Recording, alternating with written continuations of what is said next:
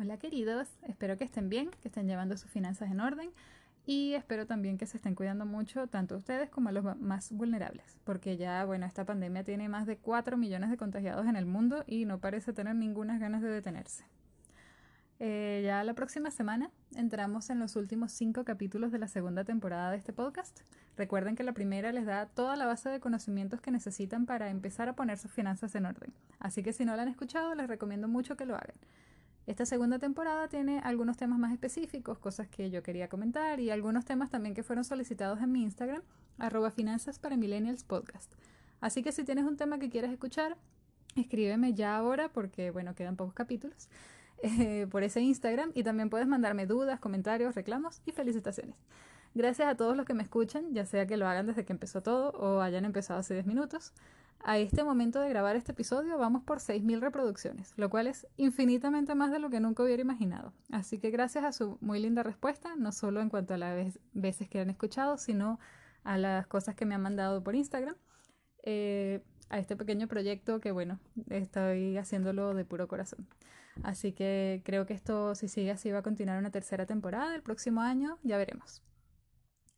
Entrando ya en tema, el capítulo de hoy es un tema que creo que es importante para absolutamente todo el mundo. Se trata de cómo mejorar tu pensión.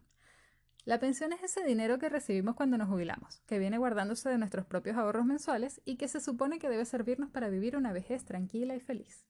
¿Cuál es el problema? que en la grandísima mayoría de los países iberoamericanos eso no funciona así.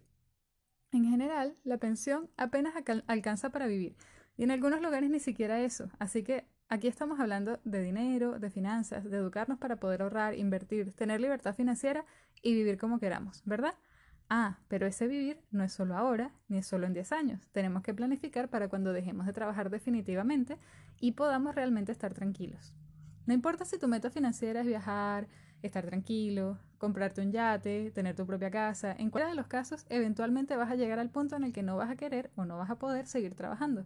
Y tienes que pensar que cada vez la expectativa de vida es mayor. Así que antes se planeaba para 10, 20 años y ahora tal vez tienes que planificar para 40. No lo sabes. Así que por eso siempre les insisto en que hay que pensar tanto a corto como a mediano como a largo plazo. Aun si el país donde vives tiene un excelente sistema de pensiones, que sería raro, Tal vez quieras pensar en aumentar ese dinero para tu futuro y poder vivir aún mejor. Porque bueno, ¿quién no quiere vivir mejor, verdad? Bueno, yo voy a hablar mucho del caso de Chile porque bueno, aquí es donde... Y es lo que conozco más de primera mano. Pero sé que la mayoría de los que me escuchan son de otros países, así que consideren eso como meros ejemplos. El fondo de cada tip igual es aplicable en cualquier lado. Lo primero y muy importante que hay que recalcar es que tienes que hacerte consciente lo más temprano posible en tu vida de que tu futuro no puede depender solamente de tu pensión. No solo porque en general será insuficiente para que vivas y tendrás que pasar mucho trabajo y no es la idea, sino porque además la pensión depende de tus años de trabajo y veces que has cotizado. Y si, por ejemplo, dejas de trabajar unos meses, eso va a impactar en tu pensión. Si tu fondo de pensiones invierte en activos variables, seguramente vas a perder dinero en cada situación de crisis, como la que vivimos ahora, por ejemplo. Claro, ese dinero probablemente se recuperará después, pero el tiempo que demore en hacerlo impacta en el dinero total que vas a tener a futuro. Muchos fondos de pensiones tienen la posibilidad de que tú te metas en su web y hagas una simulación de cuánto ganarías si, por ejemplo, siguieras ganando lo mismo, siguieras trabajando todos los meses de tu vida y todo fuera estable y perfecto. Aún así, en muchos casos eso es, insuficiente. En algunos países la pensión es incluso mucho menor que el sueldo mínimo. Pero más allá de hecho, de eso, ¿has hecho el ejercicio? ¿Tienes alguna idea de cuánto ganarías al jubilarte asumiendo que todo avanza tal y como lo esperas? Si la respuesta es no, te invito a hacerlo. Puede que te sorprendas y cuando lo hagas considera que el número real podría llegar a ser significativamente más bajo, pues cuando te dicen ese monto también lo calculan como si todo fuese salir perfecto siempre. Ahora bien, ya tienes ese número. Ahora, ¿qué es lo que hay que hacer? Bueno, lo mismo de siempre, investigar. ¿Cómo funciona la pensión en tu país? Por ejemplo, en Chile los fondos de pensiones son privados y el empleador debe pagar un monto mensual para ese fin, que es un porcentaje de tu sueldo. Con ese dinero ellos invierten en cuatro fondos que están determinados por el tipo de inversión. El fondo A es el más riesgoso y el fondo D es el menos riesgoso. Así que el A y B los invierten en renta variable y el C y el D los invierten en renta fija. Así que si ocurre algo terrible pierdes menos dinero con el C y D, pero en circunstancias normales también ganas menos dinero con el CID y más con el AIB. Y en función de eso, la gente puede elegir el fondo que quiera, que en general ellos te recomiendan que sea el más riesgoso mientras eres más joven y menos riesgoso mientras eres mayor. Porque si acumulas muchos buenos intereses en tu juventud que después continúan creciendo gracias a los maravillosos intereses compuestos de los que les he hablado anteriormente. El saber cómo funciona en tu país es muy, muy importante. No es suficiente con que tu empleador o tú hagan el pago mensual, porque las administradoras de pensiones son eso, gente que administra tu dinero. Entonces, aunque sea que lo tengas que hacer por ley, es bueno que sepas cómo están administrando tu dinero, porque estamos hablando del respaldo de tu futuro, no es algo menor como para dejar a ciegas en manos de desconocidos. Una vez que entiendes cómo funciona, es bueno que investigues las otras posibilidades. ¿A qué me refiero? Hay países que tienen un porcentaje obligatorio del sueldo que hay que pagar para pensiones y otros no. Otros dependen de si la persona quiere, y en la mayoría de los casos es mejor y necesario que la persona quiera, por supuesto. Pero además de la pensión obligatoria, existen fondos de ahorro de pensiones que son voluntarios, y eso funciona en casi todos los países, si no en todos. Algunos puedes solicitarlos, por ejemplo, para que te quiten automáticamente un porcentaje de tu sueldo mensualmente, y otros son de pago voluntario cada vez que quieras. Eh, algunos te permiten retirar fondos cuando quieras y otros solamente al pensionarte. En fin, hay muchas modalidades y no te recomiendo que inviertas ni un dólar hasta entender bien cómo funciona todo. Por ejemplo, en Chile hay dos modalidades. Una es la cuenta 2, así se llama, que se abre por internet.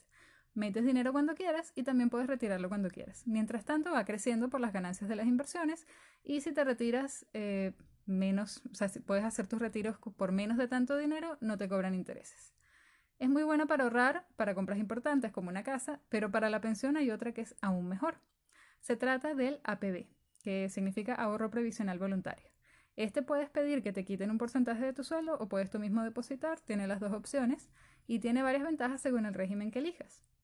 El régimen B, por ejemplo, tiene una significativa rebaja al impuesto, así que si tienes muchísimo dinero para invertir y lo pones ahí, tienes un muy buen beneficio tributario. Pero el régimen A es hermoso porque el Estado te reintegra el 15% de tu ahorro anual hasta un tope que igual es bien generoso, así que básicamente el gobierno te está regalando dinero en compensación por ahorrar. Suena lindo, ¿no? No obstante, estos beneficios, que son maravillosos, si no sabes que existen, no los puedes usar.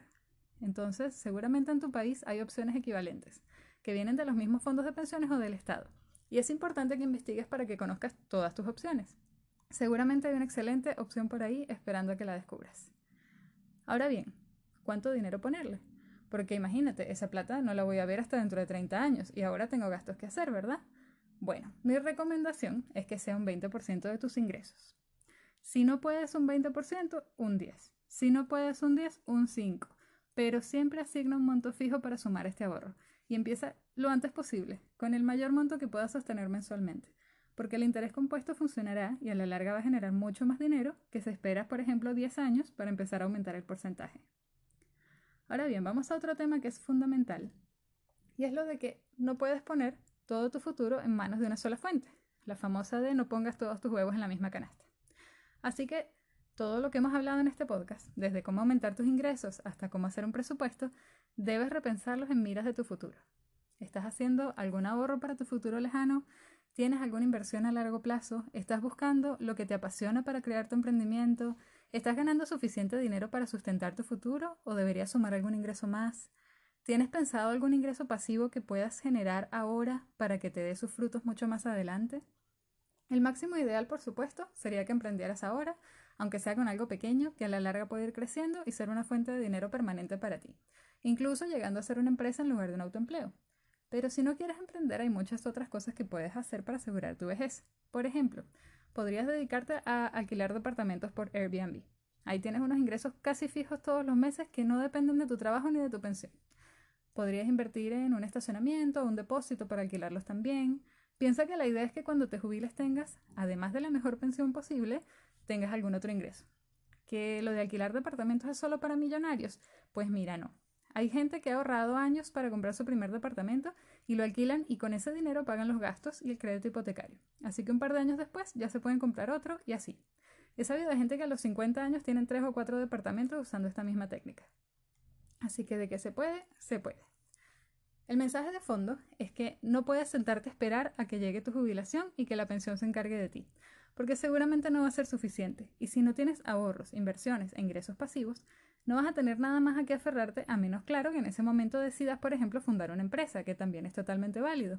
Yo hablo de jubilación porque es como el momento más usual para dejar de trabajar, pero depende de cómo quieras armar tu vida. El, el, coronel Sanders fundó KFC a los 62 años y pasó el resto de su vida, que no fue menor, 28 años más, como millonario. Eso también es una opción. Ahora, yo recomendaría no arriesgar tanto y organizar tu vida financiera de manera que, a medida que pase el tiempo, puedas estar más tranquilo y no al revés, como suele ser en la mayoría de los casos. bueno, ya vamos llegando al final del capítulo. Espero que les haya sido útil y que los deje pensando y planificando para su futuro. Nos encontramos la próxima semana. Chao. Thank you.